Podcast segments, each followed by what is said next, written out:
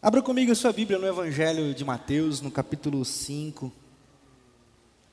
Nós vamos ler a partir do verso 13. Temos conversado sobre parecermos com Jesus de Nazaré. Já é uma série de mensagens temos pensado nessas coisas. Na semana passada eu tentei lhes dizer sobre a importância da pessoa de Jesus de Nazaré para a igreja, com o tema as implicações, não do verbo implicar, mas do verbo relacion, relação de Jesus com a igreja. Coloquei aqui três cadeiras. Essas três cadeiras simbolizavam uma cada igreja. As duas primeiras, a igreja que o Evangelho descreve, a igreja do Espírito, a igreja invisível. A segunda cadeira representava a igreja dos apóstolos, as comunidades. E a terceira cadeira não se encontra no Evangelho, mas faz parte da nossa vida, que é a instituição. Hoje não existe uma igreja saudável, uma igreja é, digna de confiança se ela não for instituída, ou seja, é a igreja instituição. Mas no Evangelho não há porque não, não tinha como ter a instituição naquela época. Falei-lhes da importância da comunhão e da comunidade no nosso perfil de cristão. Não existe cristão sem igreja, como não existe ser humano sem família. O que você pode julgar é a relação do ser humano com a família, mas cristão sem família não existe. O, o ser humano sem família não existe, assim como cristão não existe sem igreja. Então, falei da importância de nós estarmos juntos, porque a igreja é um sinal histórico do reino de Deus para a humanidade. E qual é o propósito de Deus para a humanidade? Que a humanidade toda conviva em paz, relacionando-se e ajudando-se mutuamente. Esse é o projeto de Deus, lá em Gênesis 1, 26, 27, quando ele cria o ser humano, quando ele faz o homem, ele faz o homem uma unidade, a sua imagem e semelhança, porque o nosso Deus é um Deus relacional, trinitário e relacional o tempo todo. Então ele faz o ser humano um ser relacional, a sua imagem e semelhança. Porém, o pecado separa o homem, nós vemos isso em Gênesis, do, Gênesis 11, né? É, o pecado separa o homem, a, a, a, a, poesia de Gênesis explica isso na, na, na ilustração da Torre de Babel. O homem se divide, o homem começa a não se compreender mais.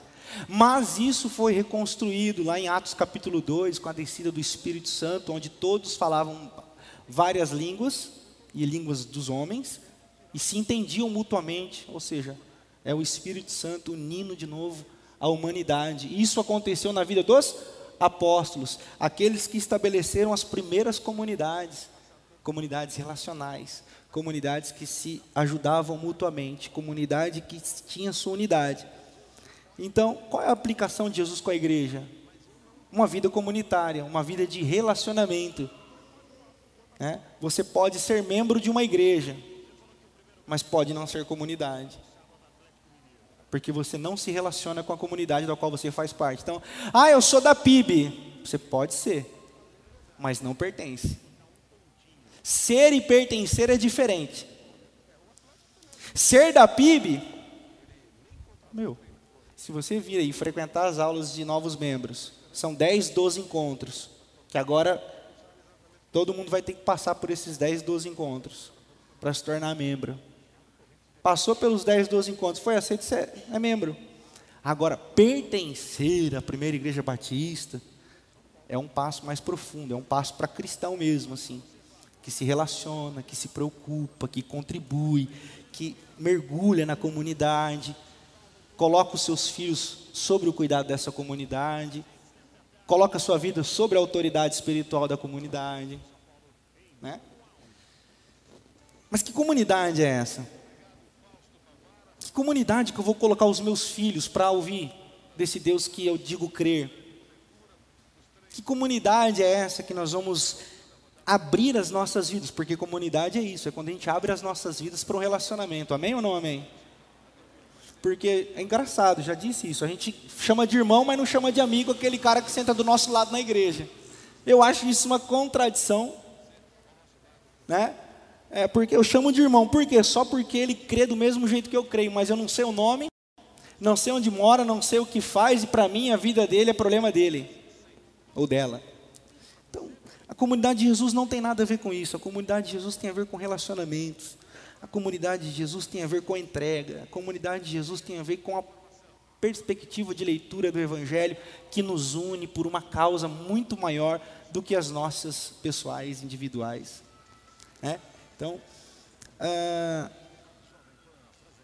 quando nós dizemos precisamos ou queremos nos parecer com Jesus de Nazaré, nós estamos dizendo nós precisamos nos parecer com esse tipo de gente que Jesus criou ou inaugurou com sua vinda, restabelecendo a conexão com a criação lá de Gênesis 1. Ser comunidade de Jesus é pertencer e não fazer parte, mas pertencer a um grupo de pessoas que cuidam de mim e que eu cuido delas, e que eu sou capaz de entregar os meus filhos, a minha partilha, a minha comunhão, o meu tempo por elas, porque eu sei que elas também vão fazer por mim. Mas o que nos une como comunidade de Jesus? O que nos une como comunidade do reino? Aprendemos e fomos influenciados por uma teologia que nos coloca, ah, é a nossa fé. Nós todos dizemos que cremos em Jesus. Então isso nos torna um, eu diria, sim, mas também diria não, apenas. Sim, porque a nossa fé nos mantém unidos. E não, porque não é apenas isso. Nietzsche, um filósofo que eu gosto muito, ele diz assim: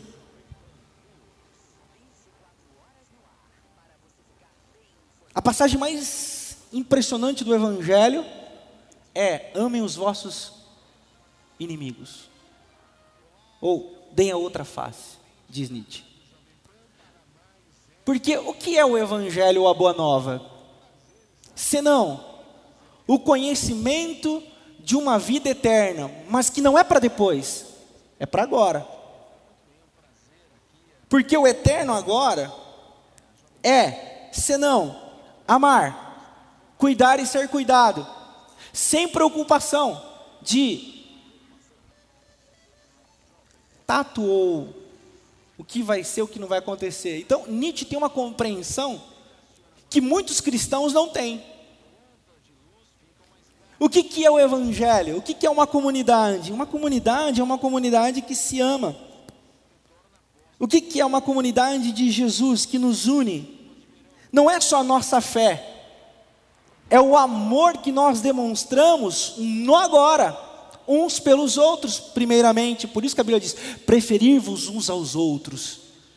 Alguns interpretam esse texto como para fazer ação social, né?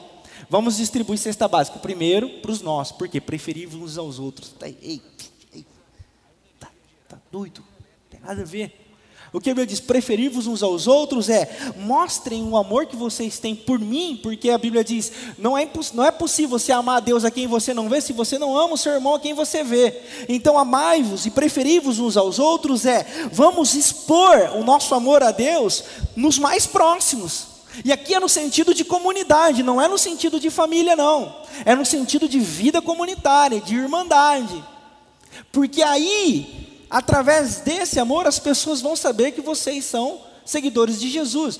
É por isso que Jesus diz aos discípulos, já no final da sua, do seu ministério aqui na terra, Jesus, né, é, é, já sabendo do seu fim, ele começa a falar muito sobre o amor, e o amor para todo lado. E ele diz uma frase que me impressiona e me marca o tempo todo. Ele diz assim: Amem uns aos outros como eu amei vocês, e nisso saberão que vocês são os meus discípulos. Não é para fazer show, não é para sair curando, não é para sair fazendo nada. Amem, simplesmente amem. Se é possível dizer que amar é simples, não sei, eu acho que não, mas amem através do amor de vocês, aí sim vocês vão ser conhecidos como cristãos. Então, o que nos une? O que nos torna a comunidade de Jesus? A nossa crença? Não. O amor que temos uns pelos outros. Então, ser uma comunidade de Jesus é uma comunidade que é capaz de amar. E aí eu me remeto às palavras do apóstolo Paulo, naquele texto que os pastores mais desavisados gostam de ler em casamento. 1 Coríntios 13. Quando você for no casamento e viu um pastor lendo esse texto para casamento, não precisa pensar nada. Não diga nada também, porque isso é muito chato. Apenas remeta-se ao sentimento de que esse texto, ele não é um sentido de amor eros. Daí vem a palavra erótico, do grego. Esse texto é no sentido de amor ágape, um amor filéu, um amor de Deus para conosco. E aí, nesse sentido, o amor tudo suporta, o amor tudo crê, não é vingativo, não é rancoroso, é paciente, é bondoso a comunidade, ela é unida e ela se torna comunidade não apenas porque crê, mas porque age assim um para com o outro. E aí, eu quero, eu quero sair da minha introdução e já entrar no que nós vamos pensar aqui essa noite. Pedir para vocês abrirem no capítulo 5, a partir do verso 13. Porque nós estamos falando em comunidade.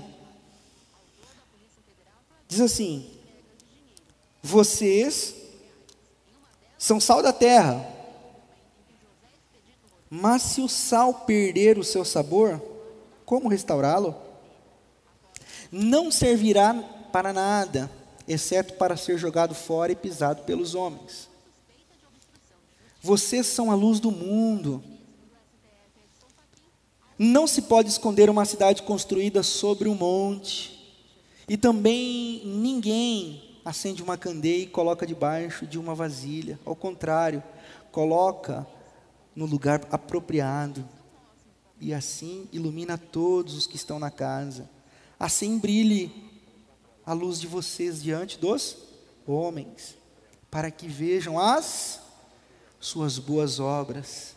E quando olharem para suas boas obras, diria eu, não o autor, glorifiquem o Pai de vocês que está nos céus.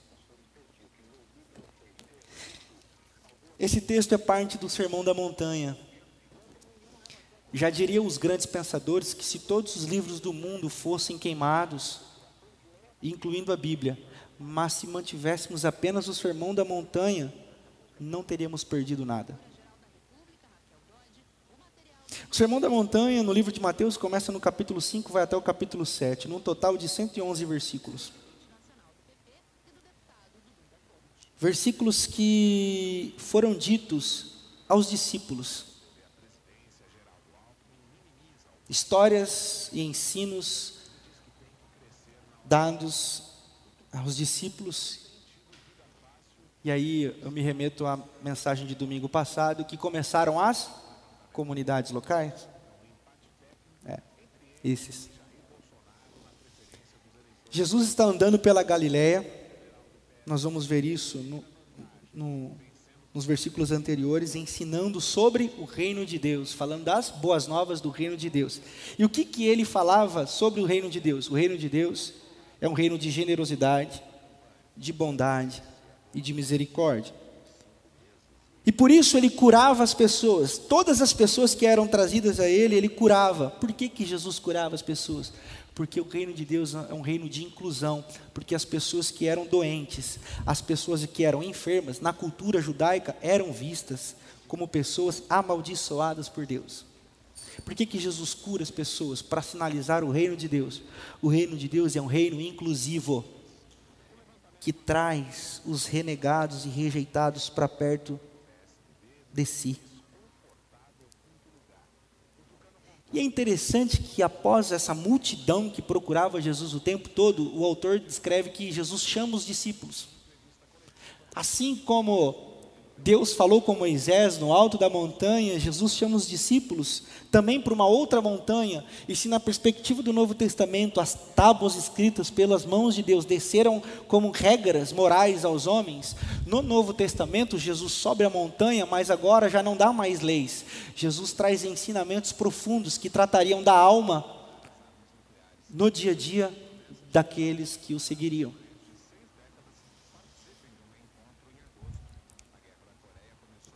Eu tenho uma impressão que os discípulos ficavam incomodados com as pessoas enchendo as paciências de Jesus, a paciência de Jesus.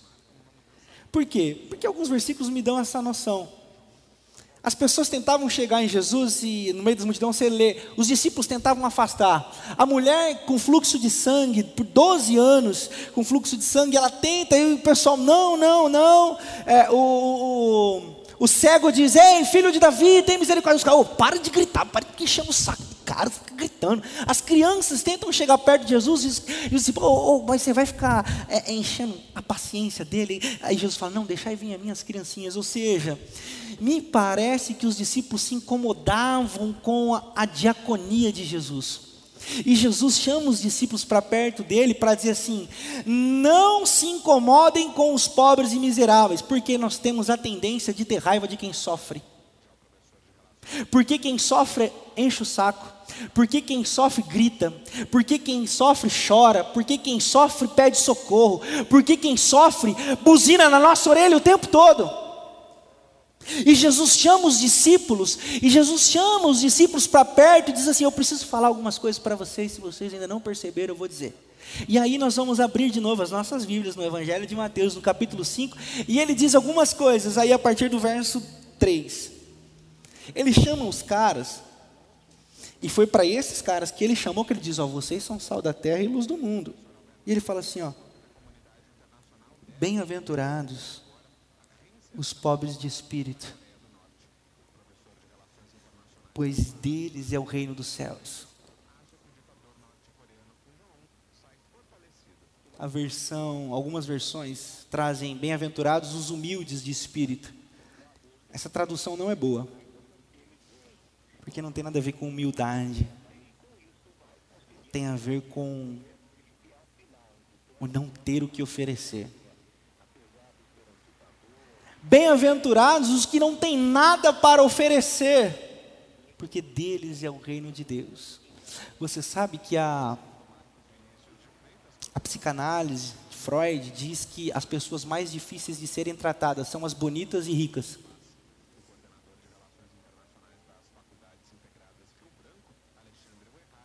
Porque as bonitas e ricas julgam-se sempre superiores e suficientes em si mesmas.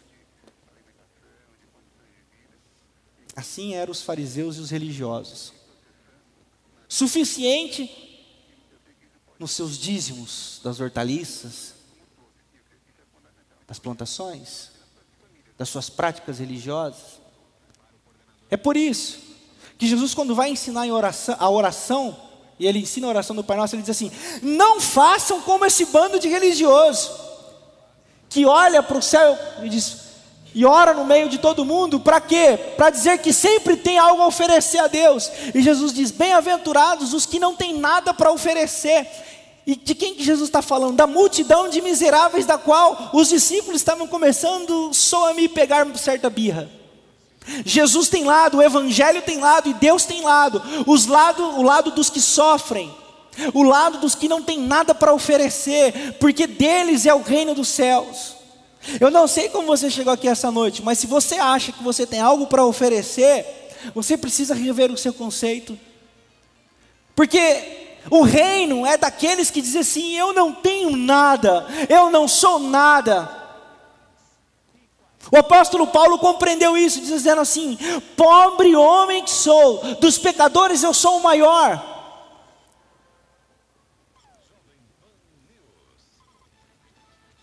A comunidade de Jesus é aquela que consegue enxergar o valor daqueles que nada têm para oferecer. O que nos une como comunidade, o que nos torna comunidade do reino, o que nos torna a imagem e semelhança de Jesus, termos olhos que são capazes de ver aqueles que não nos podem oferecer nada.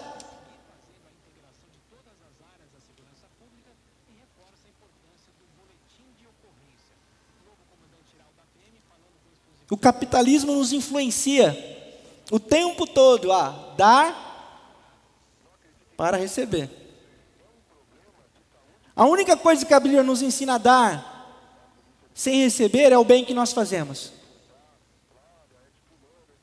Porque a lei dizia: o bem que vocês querem que façam a vocês, façam O mal que vocês não querem que façam a vocês, não façam vocês aos outros, a lei dizia.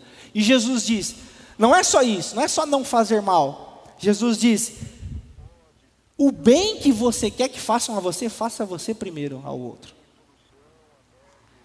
Esse é o ensino de Jesus, não é esperar para receber. Bem-aventurados os pobres de espírito, porque deles é o reino de Deus. Bem-aventurados aqueles que não têm nada para oferecer. E Jesus está falando com os discípulos: aprendam a olhar para esse tipo de pessoas. Bem-aventurados os que choram, porque serão consolados.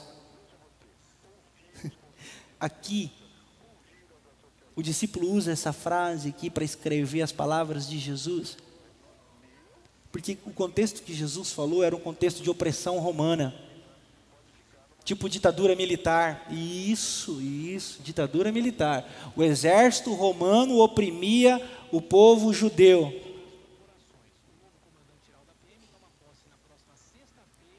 Extorquia o povo judeu. Matava os filhos dos, judeu, dos judeus matavam os jovens, abusavam das jovens mulheres, maltratavam os idosos, e Israel chorava, os judeus choravam, choravam a morte através de um sistema opressor.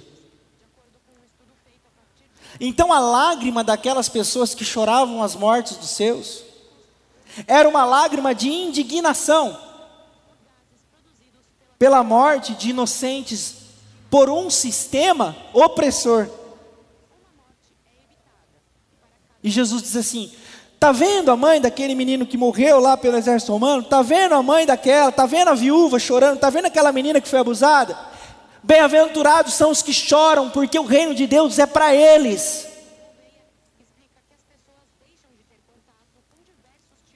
O reino de Deus é para os que estão chorando e sofrendo. O que nos une como comunidade? O ensino do apóstolo Paulo à luz desse ensino de Jesus. Irmãos, sejam vocês da paz, lá em Romanos capítulo 14. Sejam vocês da paz, busquem a paz com todos e estejam prontos a chorar com os que choram e se alegrar com os que se alegram. Nós temos que ser capazes de, de, de, estarmos em unidade com alegria e ao mesmo tempo com sofrimento. Isso que nos torna comunidade do reino. Essa palavra de Jesus foi para os discípulos que iriam, após a sua morte, inaugurar um novo tempo na história do cristianismo.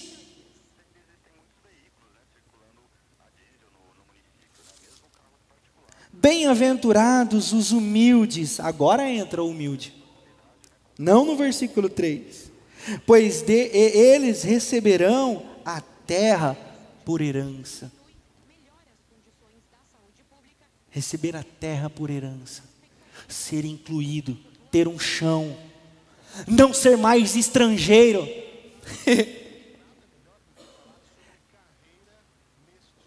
Não ser mais estrangeiro, mas ter uma identidade. O que nos une como comunidade. Sermos capazes de enxergar as pessoas que não têm chão e dá-las um chão. Nós estamos vivendo um tempo de lá, lá, lá em Roraima, Roraima, né? Eu confundo Roraima e Rondônia. Os venezuelanos descendo para o Brasil e aí eu vejo o movimento do Estado querendo fechar as fronteiras. Aí eu vejo o movimento sulista, tem que fechar mesmo as fronteiras. Esse bando de vagabundo vem aqui roubar o nosso emprego, já não tem emprego para nós, ainda mais aqueles que vão descer aqui, que não sei o que lá, não sei o que lá. E aí quando eu olho um cristão falando isso, eu falo, que Bíblia que ele leu? Porque a comunidade do reino diz assim: bem-aventurados os humildes, pois eles receberão a terra por herança, eles serão conhecidos como gente, e não mais como estrangeiro. A Bíblia nos convida o tempo todo a acolher o estrangeiro. Já contei uma história aqui que um cara não alugava casa para judeu. E aí foi um judeu alugar a casa dele. E o cara falou assim: oh, você sabe que eu não alugo casa para judeu e você vem aqui alugar minha casa? Ele falou: não, mas eu sou um judeu cristão. Ah, você é um judeu cristão? Então me prova. Quem morreu na cruz? Ele, Jesus. Como é que ele morreu? Crucificado, açoitado, tal, tal, tal. Depois de quantos dias ressuscitou? Três dias. Ah, você acredita no Espírito Santo? Acredito. Você acredita em Deus Pai? Eu acredito. Você acredita no Deus Filho? Acredito. Onde Jesus nasceu? Numa estrebaria. E por que, que Jesus nasceu na estrebaria? Perguntou o judeu. O, o, o cara que não alugava casa para o judeu. E o judeu respondeu: porque desde aquela época não se alugava casa para judeus.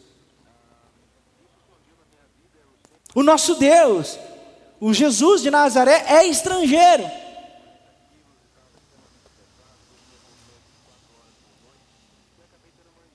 Bem-aventurados a comunidade que começa a olhar para aqueles que não têm chão. O que nos une como comunidade de Jesus? A tolerância, o valor à vida. O que nos une? Bem-aventurados os misericordiosos, pois obterão misericórdia. Bem-aventurados os que não se vingam, Bem-aventurados que não são da turma do bateu, levou. Bem-aventurados a turma que leva desaforo para casa. Bem-aventurados são os que perdoam. Bem-aventurados são os que não julgam. Bem-aventurados os que tratam os outros com misericórdia. Bem-aventurados são aqueles que têm consciência de que não são melhores do que ninguém, que o pecado do outro não é maior do que o dele. Isso me faz agir e lhe faz agir com misericórdia.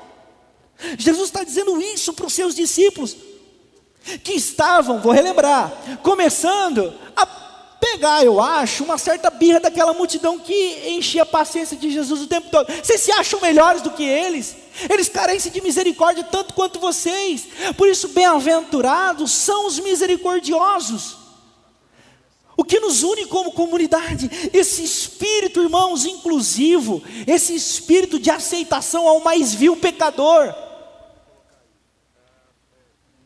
Esse espírito de olharmos para as pessoas que entram aqui e não olharmos a roupa que elas vestem, o carro que elas chegam, aonde elas trabalham. Hashtag Botucatu, de que família elas fazem parte, que se dane a família que elas fazem parte. Sabe com quem você está falando? Eu lá quero saber com quem eu estou falando, eu estou falando com um ser humano. que tem o mesmo valor que eu, que tem o mesmo valor do sem nome, que tem o mesmo valor do Silva, do Pereira, do Ruiz. Porque nós aprendemos a enxergar o mundo com misericórdia. O que nos une como comunidade? Bem-aventurados os puros de coração, pois verão a Deus. Aqui não tem nada a ver com aspecto moral. Deus não trata de moral. Jesus está pouco se lixando para regras morais. Porque regra moral não é a base para um coração convertido. O coração convertido é que diz a conduta moral de cada um. Bem-aventurados os puros de coração. O puro de coração é conhecer a graça de Deus.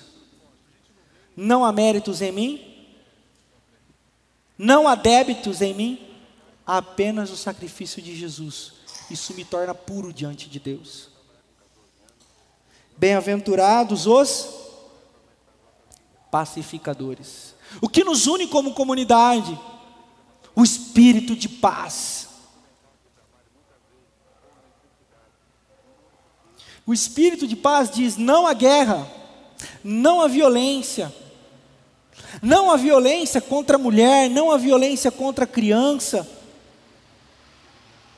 não à violência no mundo, o que não significa um espírito de acomodação.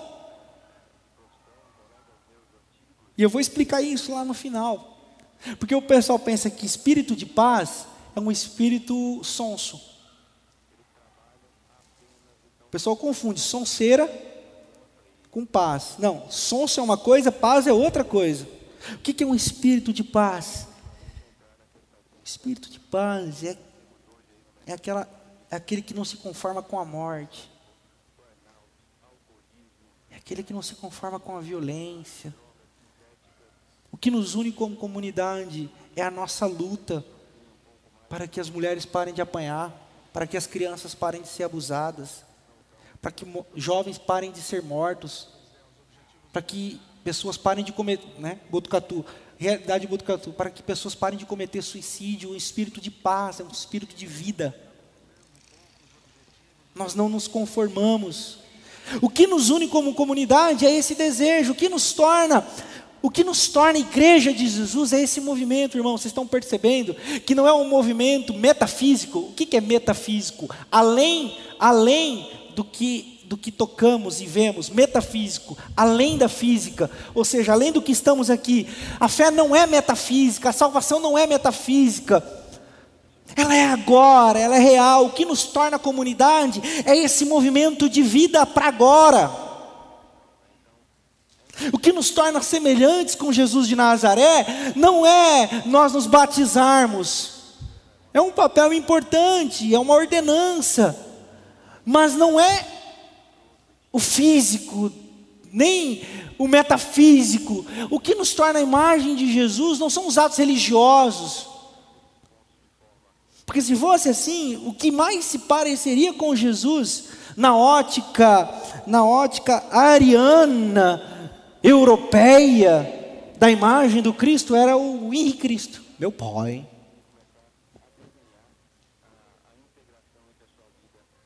Meu pai.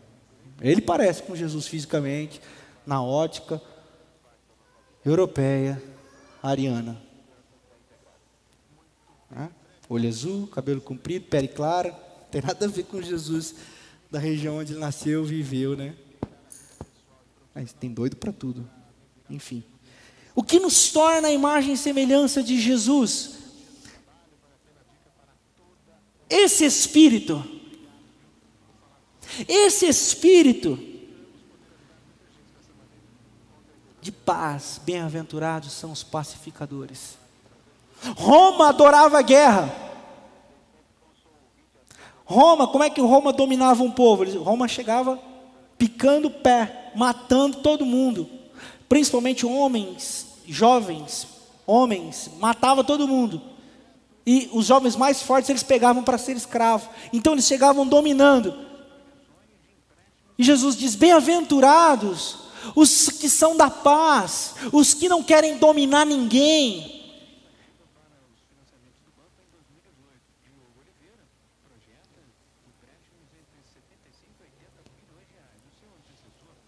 Quando eu olho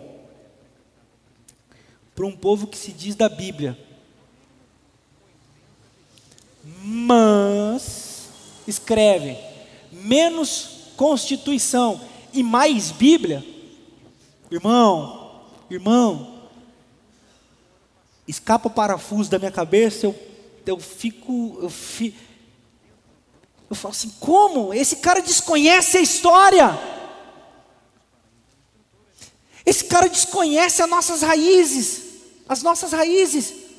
Nós somos da turma da democracia. Está na nossa entranha o direito à voz, o direito à vida, os direitos humanos é uma conquista adjunta de um movimento social com o Evangelho. A Constituição é fruto dos direitos humanos. Então, quando o evangélico diz menos Constituição e mais Bíblia, ele está dizendo assim: menos Bíblia e mais Bíblia. Ou ele está dizendo menos Jesus e mais religião.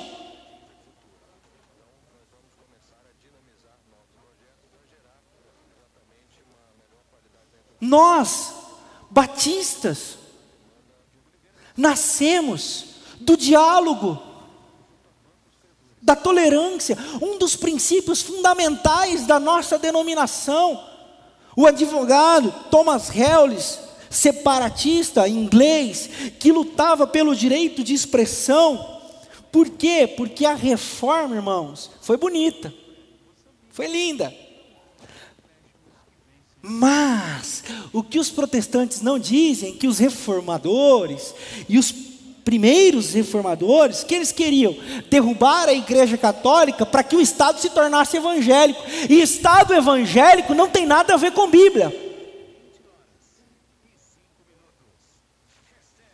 Porque igreja e Estado não condizem. E então, o, separatista batista, Thomas Hellis, ele diz assim que um dos princípios fundamentais da nossa fé e compreensão das escrituras é a liberdade de consciência de cada indivíduo.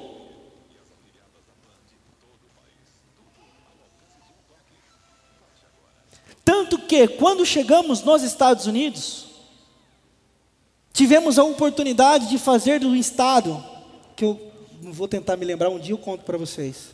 Agora eu não vou lembrar qual estado que foi. Os batistas chegaram lá e começaram a colonizar aquele estado e disseram: agora vocês vão fazer desse estado o estado evangélico, protestante da perspectiva batista. E aquele missionário disse assim: claro que não. Todos podem montar as suas igrejas aqui. Todos podem ter voz aqui nesse lugar, não é só os batistas, os presbiterianos podem, os metodistas podem, os católicos podem. Liberdade de consciência do indivíduo. O que nos torna a comunidade de Jesus de Nazaré? Essa compreensão saudável da pluralidade do mundo. Que nos tira de juízes, julgadores e donos da verdade e nos coloca na cadeira que Jesus de Nazaré sentou, que é a cadeira da tolerância, do respeito, da paz, que é diferente da sonceira. Vou explicar já já, eu vou chegar lá, o texto vai me levar para isso. Mas nós somos da paz, nós somos os pacificadores, nós somos chamados filhos de Deus porque nós nos parecemos com Deus. Bem-aventurados vocês, pacificadores, pois serão chamados filhos de Deus. A igreja é aquela que é chamada para unir. É por isso que eu falei domingo passado que a perspectiva da igreja é trazer união e ser exemplo de unidade para a sociedade que é dividida, porque torce para o Corinthians, porque torce para o Palmeiras, porque é do PT, PSTB, PMDB, é, PSC, PPP, PP, PQP. Então, vão se acostumando comigo aí, gente.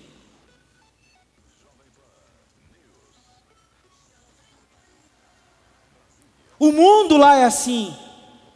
E Paulo, lá em Romanos, capítulo 12, diz: Não se moldem aos padrões deste mundo, mas antes, qual é a palavra? Vamos lá? Eu sei que vocês sabem. Hã? Metanoia mudança de mente.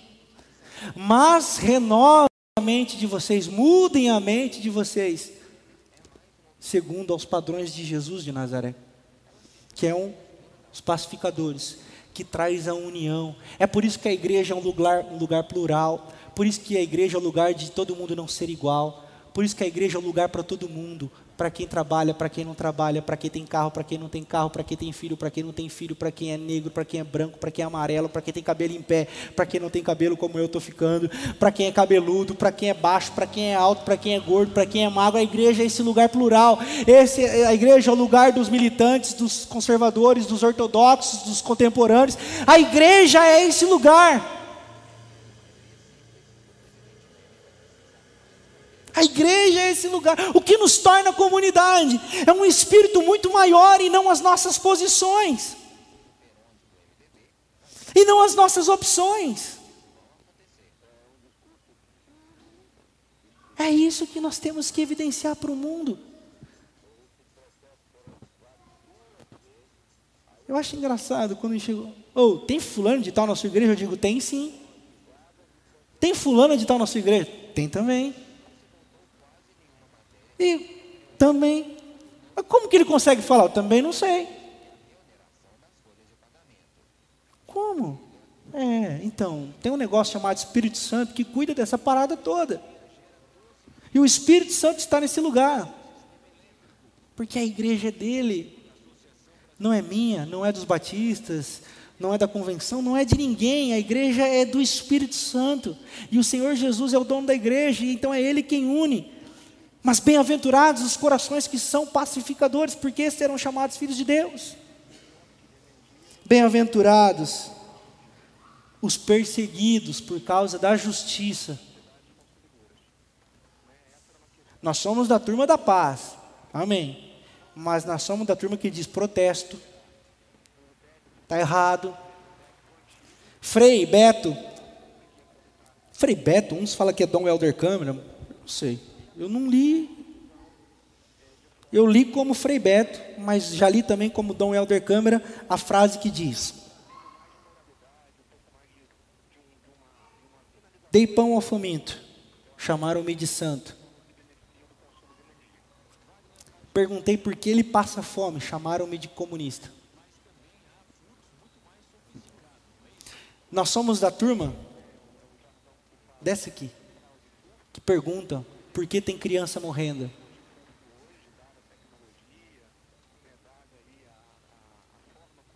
Por que tem criança passando fome? Lá no livro de Atos, nós vamos ver as, as cidades se sentindo incomodadas com os cristãos.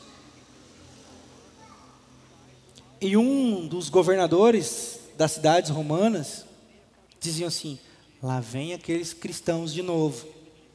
Esses caras têm incendiado os lugares onde eles têm passado. E aí eu fui para a história.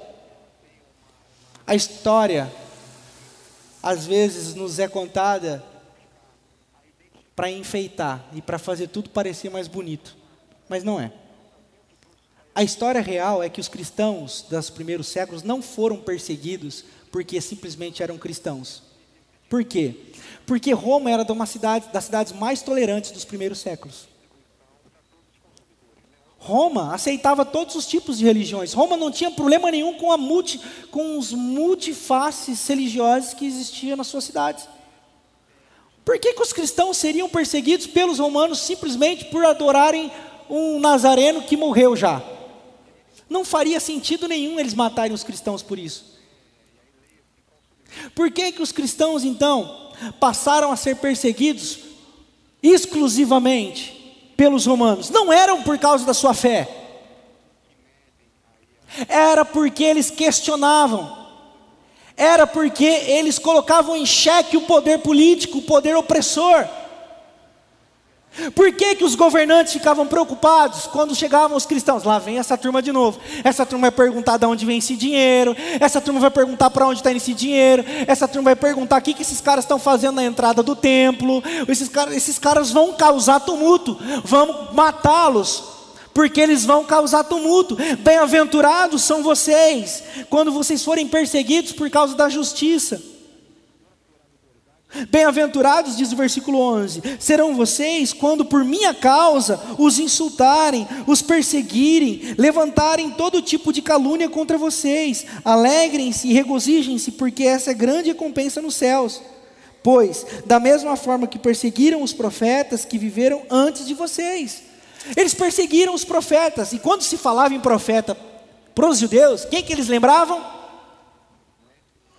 Eles perguntaram para Jesus: Ei, Jesus, você é o Elias? Você, você é o Elias? Aí eles olhavam para João Batista, quem que eles achavam que João Batista era? Ele é o Elias prometido. No Monte da Transfiguração, apareceu quem? Jesus, Moisés e. E? Elias. Porque Elias era uma figura notável para a tradição judaica da época. Era um grande profeta. E aí, quando Jesus disse essas palavras, bem-aventurados, porque eles perseguiram os profetas e vão perseguir vocês, mas sintam-se agraciados por isso, eu me remeto ao segundo livro de Reis, no capítulo 18, O primeiro livro de Reis, no capítulo 18, porque provavelmente eles se lembraram desse texto também. Porque eles eram ensinados a respeito dos profetas na escola. Beit, Sefer, Beit, é, Talmud, escola primária, escola secundária da tradição hebraica judaica, hebra, hebraica judaica. Então eles aprendiam sobre os profetas e provavelmente eles se lembraram de um texto lá de 1 Reis, é, capítulo 18, que quando Elias chegou, se eu não me engano, Acabe perguntou para ele assim: És tu um perturbador? de Israel, porque quando o profeta chegava, tinha tumulto. Quando eu vejo um candidato dizendo, eu vou pedir, um candidato a presidente dizer, eu vou para os evangélicos, pedir apoio para os evangélicos, me dá calafrios, porque como um candidato que é a favor da morte, da pena de morte, da tortura, da perseguição, do preconceito, tem apoio dos que dizem ler essa Bíblia. E pasmem, e pasmem, ele tem. Mas não onde estão as comunidades que se posicionam e dizem: opa, morte não, arma. Sem arma a gente já se mata. Já imaginou uma briga, Corinthians e Palmeiras, com porte de arma legalizado ou não?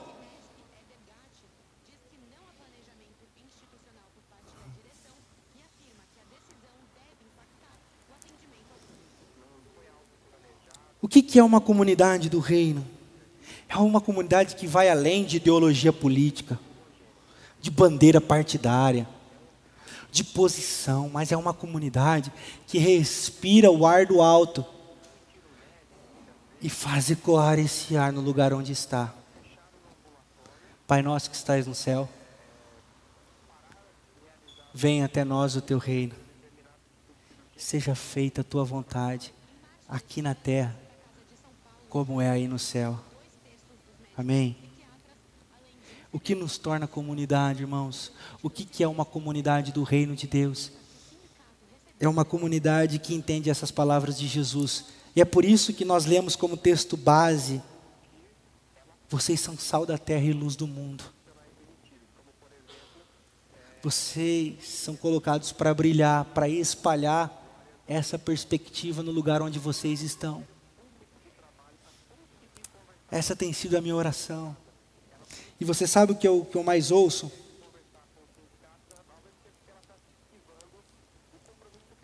O que eu mais ouço é: não dá certo, não. Não vai dar certo. Eu tenho sido muito edificado pelas aberturas que as mulheres têm feito. Fabiana, Késia, Angélica, Marcela, a Daiane, a Dani. E não é nada combinado.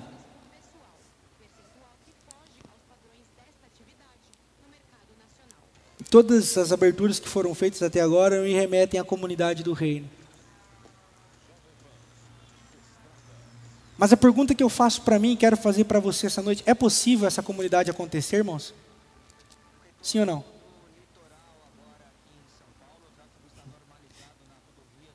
Por que nós não acreditamos então? Tiago nos convida a não sermos somente ouvintes, mas praticantes.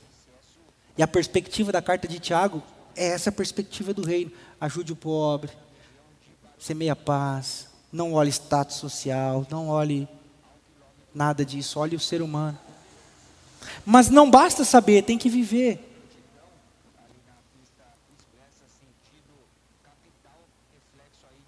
Eu vi um documentário sobre a Índia. E a Índia se sustenta basicamente pela fabricação de tapetes. Mas aí, no que tangia sobre a fé, uma coisa me chamou a atenção. Lá eles têm muitas religiões, muito forte lá o hinduísmo e o islamismo. O cristianismo atinge apenas 3% da população indiana. E na hora que eu estava assistindo, eu falei assim: mas Jesus é sobre tudo e sobre todos. Eu acredito que Jesus está nesse país aí também. e foi interessante que, bem na hora que eu pensei isso, passou uma religião que está crescendo lá.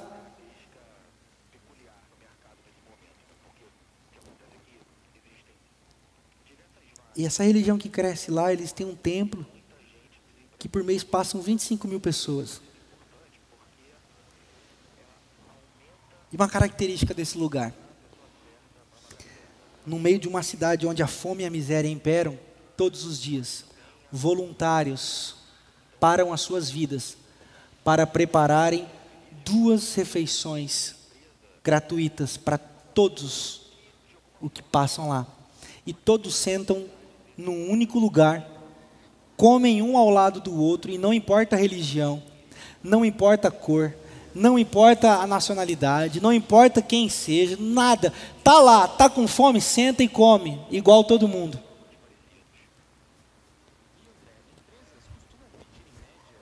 Eu olhei para Fabiana e falei, eu sabia que Jesus estava nesse negócio aí. Eu sabia que Jesus estava nesse negócio aí.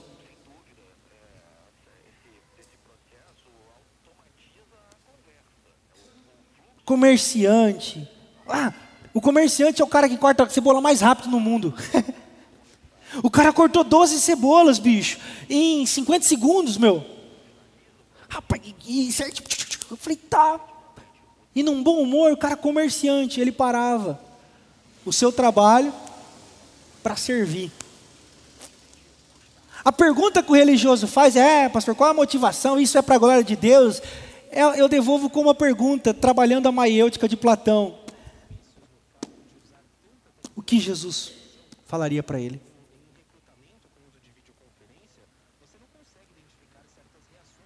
Tive fome? Tive sede? Tive nu? Tive preso? Você cuidou de mim. Bem-vindos ao reino do meu Pai. O que é uma comunidade do reino? O que nos une na fé, o que nos une como igreja de Jesus. É possível vivermos isso, irmãos? Você acredita nisso? Eu convido você a sair do seu lugar de comodismo. Eu convido você a sair do lugar onde você está. Ninguém é melhor do que você aqui. Ninguém é pior do que você aqui. Juntos nós podemos andar. Por quê? Porque é o amor de Jesus que nos une.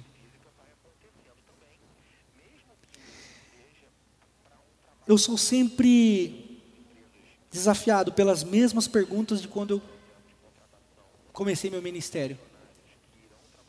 Eu não sei se esse tipo de igreja dá certo. Porque dar certo é uma coisa, sinalizar o reino de Deus é outra coisa.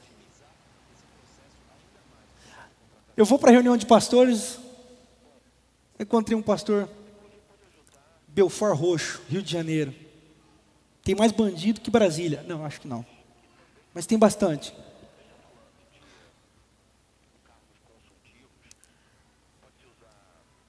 E conversando com ele, quando ele falou que era de Belfort Roxo, meus olhos brilharam, porque eu falei, cara, eu vou conversar com esse cara, eu quero ter experiências que esse cara deve viver. Aí ele olhou para mim e falou assim, e irmão? Eu falei, e aí? Eu falei, como é que é a parada lá? Falei, tá louco, cara. Os traficantes. De fuzil na frente da igreja. Essa semana mesmo, tive que pedir para os caras saírem, porque as pessoas estavam com medo de chegar. Ele falou assim: Eu moro numa baita casa. falei, não, pensei comigo, não perguntei. Mas Deus me levou para uma casa muito melhor. falei, não perguntei, dois. Porque nós somos desafiados a falar sobre o cuidado de Deus. Pô, fomos desafiados a conversar, né? Pelo preletor. Cuidado de Deus, em Belfort Roxo, pô, esse cara deve ter experiência pra caramba. Deus me deu uma casa. Confesso que brochei espiritualmente, né?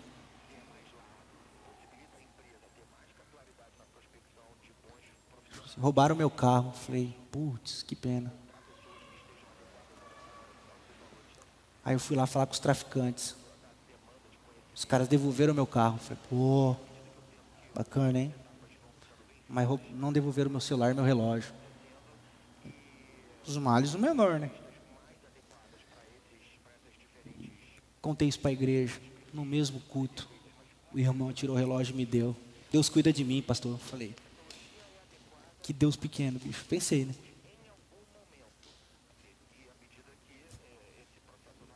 E aí ele falou assim: qual esquema que você usa na tua igreja? Esquema, o único esquema que eu vejo é o do Corinthians. 433, 431. Qual metodologia que você usa? Eu falei, ai, que susto. Qual metodologia que você usa? Eu falei, lá vem essa pergunta de novo. Não uso metodologia nenhuma, irmão. E dá certo? Falei, cara, não sei. Mas eu acredito nisso. E não vou mudar. Gostem ou não, queiram ou não, a porta fica sempre aberta para entrar e para sair. Fabiana não gosta quando eu falo isso. Mas tá.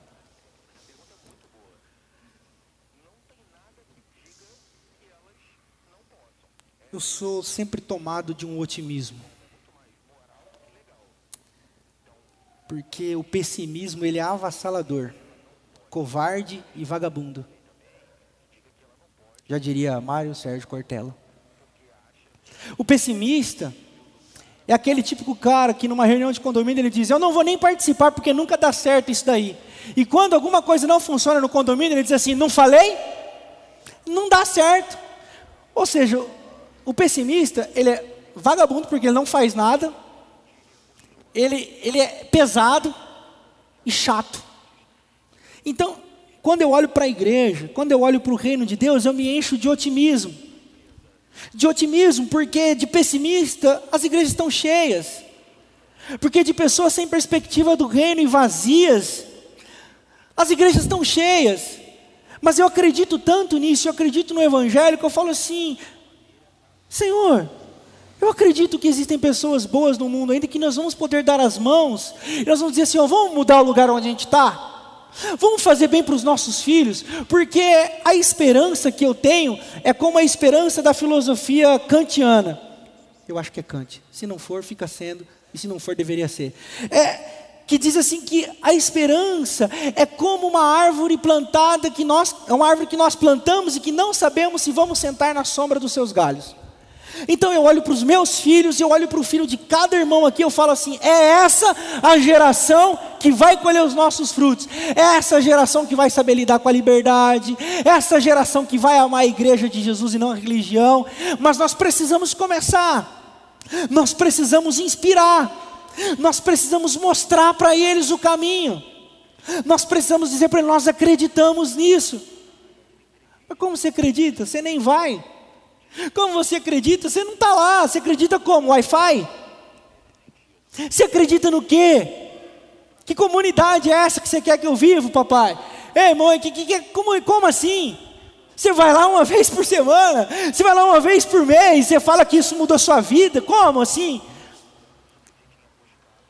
Você não trata, é, você não trata bem a empregada, você não trata bem a vovó, você não trata bem o cara na rua, você não trata bem ninguém. Você, e você quer falar Irmãos, juntos nós conseguiremos mudar o mundo, mas mudando a nós mesmos. Então eu quero chamar a conclusão essa noite. Para eu e você sermos tomados de um otimismo. De um otimismo que nos pergunta: e aí, o que você está fazendo? Por essa comunidade da Bíblia, por essa comunidade do Reino o que, que você está fazendo para que isso aconteça? O que os seus filhos estão olhando através de você? O que os seus netos vão olhar para a sua história e dizer? E nesse caminhar todo, sozinho nós não vamos conseguir. Nem eu sozinho, nem você sozinho. Por isso que nós precisamos uns dos outros. Você sabe que os judeus, até os que não creem nas tradições religiosas, eles mantêm viva a comunhão e as práticas religiosas para sempre fortalecerem os seus laços com a história.